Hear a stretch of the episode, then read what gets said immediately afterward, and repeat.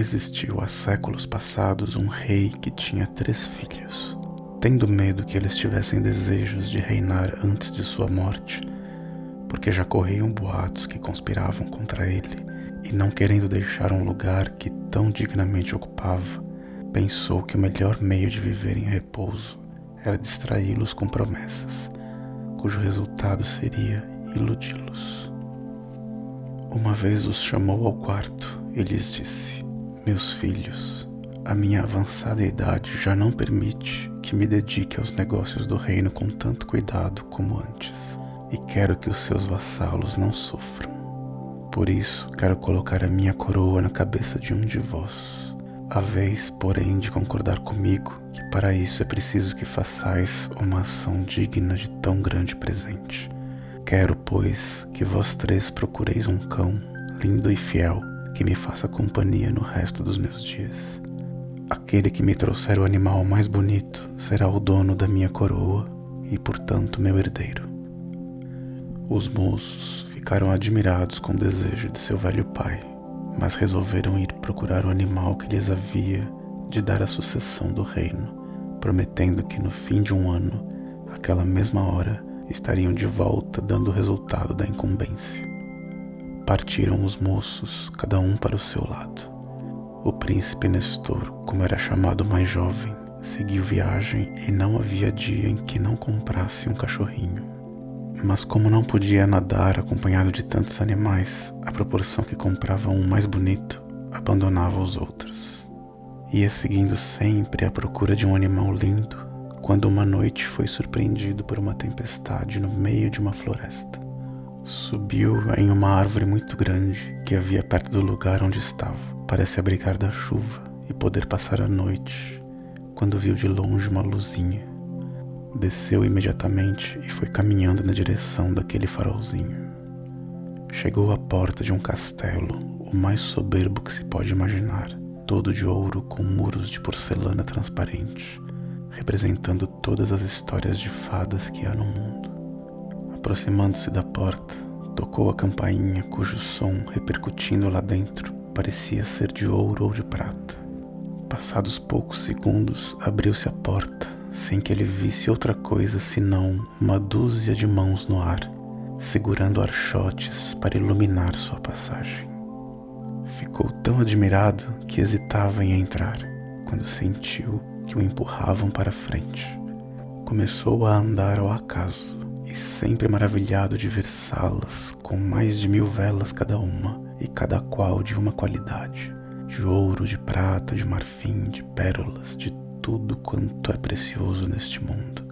Depois de ter atravessado as salas, as mãos que o conduziram até ali fizeram-no parar e viu um sofá encostado a um fogão. Sentou-se e sentiu mãos começarem a despir-lhe a roupa molhada que trazia, substituindo-a por uma bela camisa bordada a ouro com botões de pérolas. Com este novo vestuário, as mesmas mãos o empurraram a um quarto contíguo, onde viu um lavatório, espelho, perfumarias as mais esquisitas, enfim, tudo quanto é necessário a um moço para se vestir.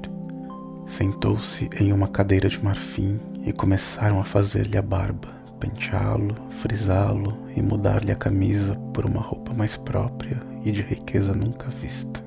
As mesmas mãos, depois do príncipe Nestor estar pronto, o conduziram a uma sala admirável pelos seus enfeites. A mesa estava posta com dois talheres, o que intrigava em excesso o príncipe, ao ponto de se julgar no inferno. A sua admiração chegou ao auge quando, a um sinal dado, viu uma porção de gatos de diversas raças e cores entrar cada um com um instrumento e seguidos de um gato de óculos com um rolo de papel debaixo do braço. Subiram os bichinhos para um estrado e começaram a tocar, cada qual de sua maneira, de sorte que formavam a orquestra mais engraçada que jamais se tem imaginado pelas caretas que os bichinhos faziam, o que provocaram ao príncipe gargalhadas estrepitosas. Pensava Nestor em todas as coisas que lhe haviam acontecido naquele castelo, quando viu entrar uma figurinha coberta com um véu de crepe e com dois gatos fardados segurando na cauda do seu vestido preto, também de luto e de espada à cinta. Seguia-se um cortejo de gatos, cada um trazendo ratoeiras cheias de ratos, camundongos e morcegos. O príncipe não sabia como se ter de tanta surpresa quando a figura se aproximou dele e viu uma bela gatinha branca. Tinha um ar triste e começou a miar tão docemente que quem a ouvisse se sentiria pesaroso. Chegou-se ao moço e lhe falou: Filho de rei, seja bem-vindo. A minha real majestade te recebe com gosto. Excelentíssima gatinha, disse o príncipe, sois tão generosa em me receber com tanto agrado que não me pareceis uma gatinha qualquer.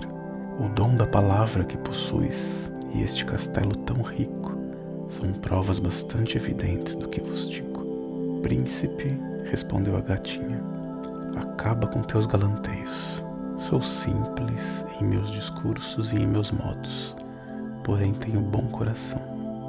Ordeno que sirvam ao nosso hóspede e que os músicos se calem porque o príncipe não entende o que eles dizem. E eles dizem alguma coisa?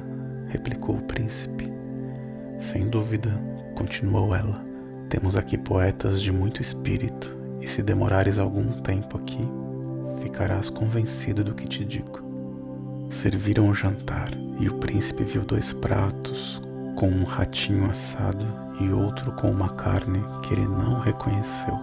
Ficou com repugnância de comer tal comida, porém a gata, adivinhando o que se passava no espírito do moço, lhe assegurou que o outro prato era feito de propósito para ele e que por isso não precisava ter escrúpulos. O príncipe acreditou no que lhe dizia a gatinha e jantou muito bem, admirando somente um retrato que viu no colar da gatinha, onde reconheceu a fotografia de um homem muito bonito e que se parecia um pouco com ele. Perguntou de quem era aquele retrato. A gatinha ficou mais triste e não respondeu. Com medo de contrariá-la, levantaram-se da mesa, sem mais o jovem moço se ocupar com a fotografia. Depois do jantar, foi o príncipe Nestor convidado para assistir a um espetáculo no Teatro do Palácio e ficou maravilhado de ver doze gatos e doze macacos dançarem como as mais afamadas bailarinas. Acabado o espetáculo, esteve o príncipe a conversar com a gatinha, admirando cada vez mais como ela era instruída em todas as histórias dos príncipes e reis do mundo. Já era mais de meia-noite quando os dois se deram as boas noites e foram deitar-se. No dia seguinte estava o príncipe ainda deitado, quando lhe apareceram duas mãos que traziam, numa bandeja de ouro e brilhantes, um cartão da gatinha convidando-o para uma caçada. O príncipe levantou-se, vestiu-se foi ter com a gatinha, que já encontrou montada em um macaco, oferecendo-lhe ela um cavalo de pau que corria mais que o melhor animal deste mundo, e tanto como o vento. A caçada era feita pelos gatos aos coelhos, e era de se admirar como podiam estes animais caçar aqueles. Levava Nestor essa boa vida e havia esquecido o fim de sua viagem, entretido como estava pelos divertimentos que a toda hora lhe proporcionava a gatinha. Quando um dia esta lhe disse: Sabes que só tem três dias para procurar o cãozinho que teu pai deseja e que teus irmãos já encontraram dois lindos? O príncipe, admirado de sua negligência, exclamou: Por que encanto secreto esqueci a coisa mais importante deste mundo para mim? Onde poderei encontrar um cão como desejo e um cavalo bastante rápido para fazer tantas léguas em tão pouco tempo? A gatinha, vendo-o tão inquieto, o acalmou. Sossega, sou tua amiga. Podes ficar ainda um dia em meu palácio, e com quanto daqui ao teu reino haja quinhentas léguas, o meu cavalo de pau vai lá em menos de doze horas. Agradeço-vos muito, bela gatinha, mas não é preciso somente chegar à casa de meu pai. É necessário também encontrar um cão. E onde irei agora achá-lo? Pois toma esta amêndoa, disse a gatinha. Lá dentro está um cãozinho. Oh, disse o príncipe, Vossa Majestade quer caçoar comigo? Não, e se não acreditas, encosta ao ouvido, que escutarás o latido. O príncipe obedeceu, e quando ouviu o au-au do cachorrinho, ficou maravilhado e queria por força abrir a amêndoa para ver o animalzinho. A gatinha o proibiu que assim procedesse, dizendo que só devia abri-la em presença do rei seu pai. Nestor despediu-se da felina, dizendo que se sentia pesaroso de deixar uma gata tão gentil, e suplicou-lhe ardentemente para que fosse a seu palácio, onde seria muito bem tratada. A gatinha deu um suspiro triste e não respondeu. O moço montou no cavalo de pau e voou ao palácio do rei, onde encontrou os irmãos que estavam chegando naquele instante. Quando os três príncipes chegaram à presença do velho rei, este não sabia qual dos dois cães trazidos era o mais bonito. Tão lindos eram. Perguntou a Nestor onde estava o animal que devia trazer. Está aqui, meu pai, e mostrou-lhe a amêndoa. O rei supôs que o filho queria caçoar e já estava disposto a mandar castigá-lo severamente pela falta de respeito, quando o moço abriu a amêndoa, de onde saiu um cãozinho do tamanho de um caroço de feijão, a latir, a pular e a saltar que era um gosto.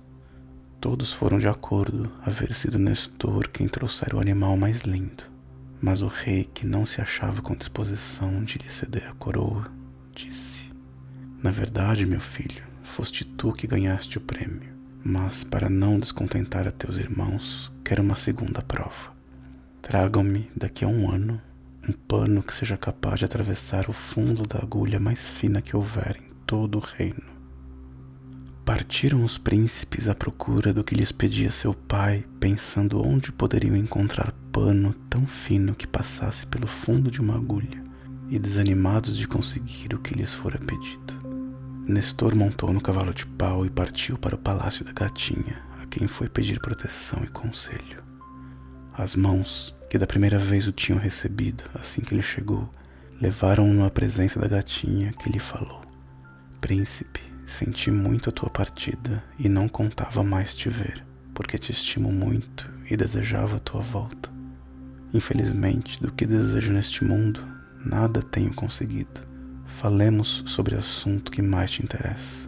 Já sei a que vens. O que teu pai pede é muito difícil de se conseguir, se não quase impossível.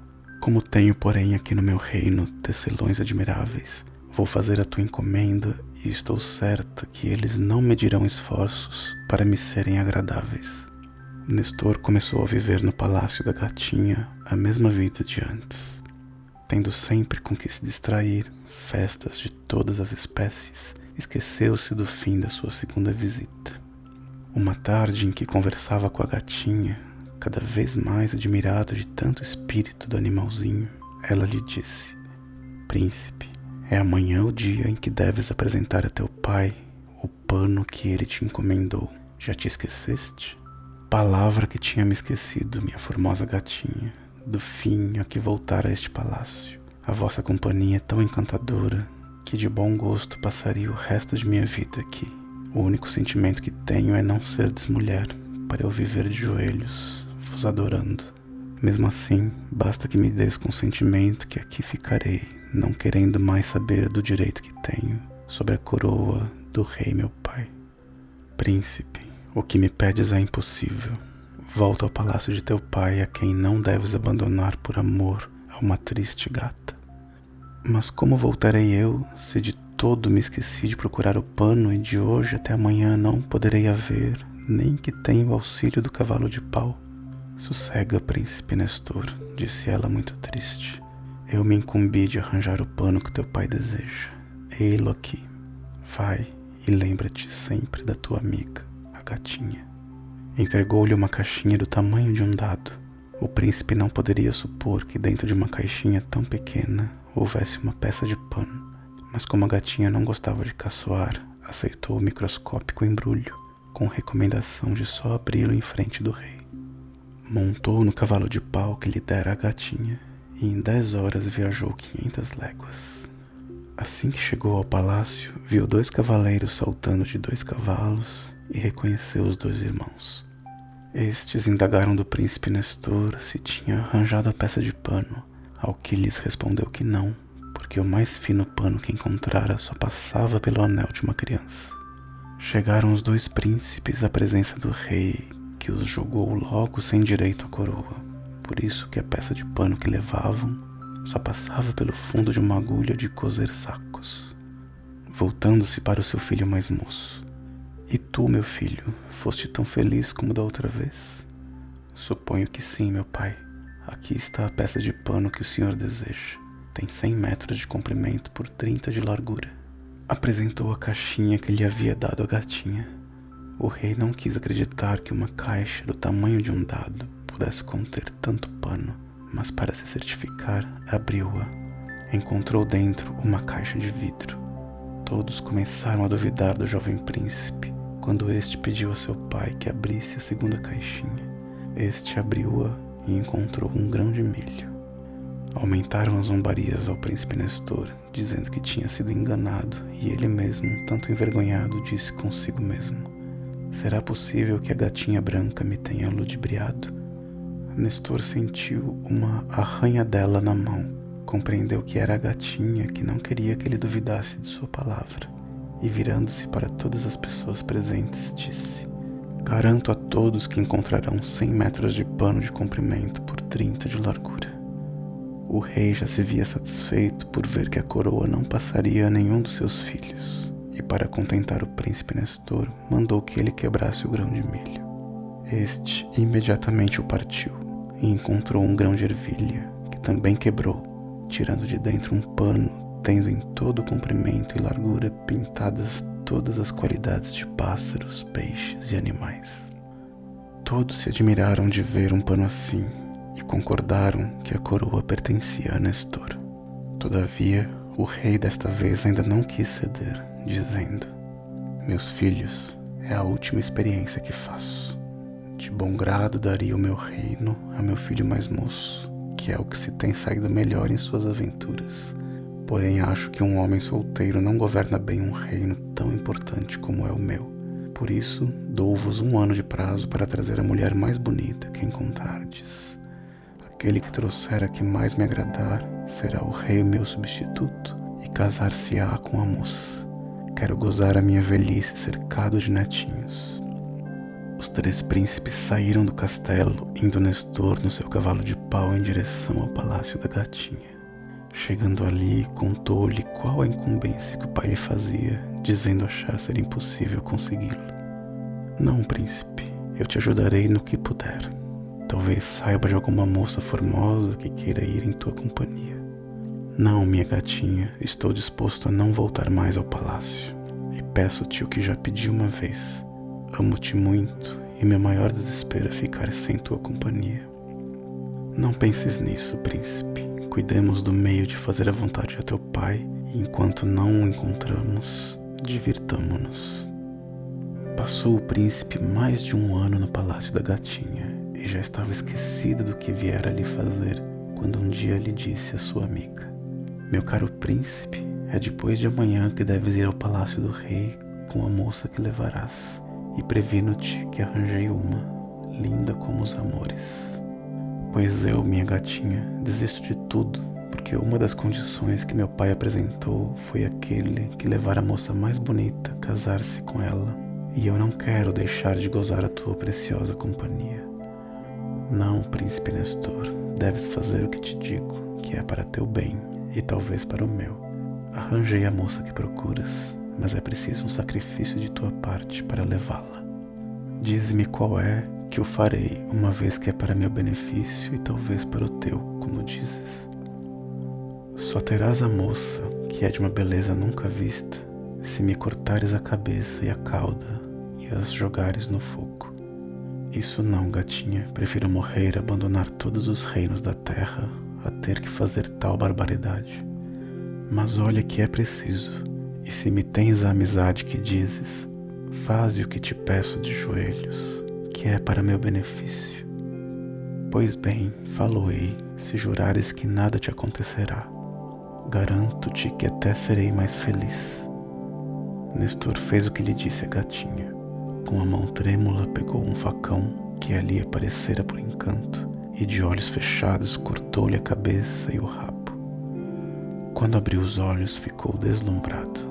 Em sua frente estava uma moça de uma beleza extraordinária que lhe disse: Obrigada, príncipe, pelo serviço que acabas de me prestar. Estou às tuas ordens para irmos ao palácio do rei teu pai. Sou uma princesa transformada na gatinha que conheceste por uma fada má, inimiga da minha madrinha, a fada beleza. Só me desencantaria quando um príncipe me amasse no meu invólucro de gata e me matasse.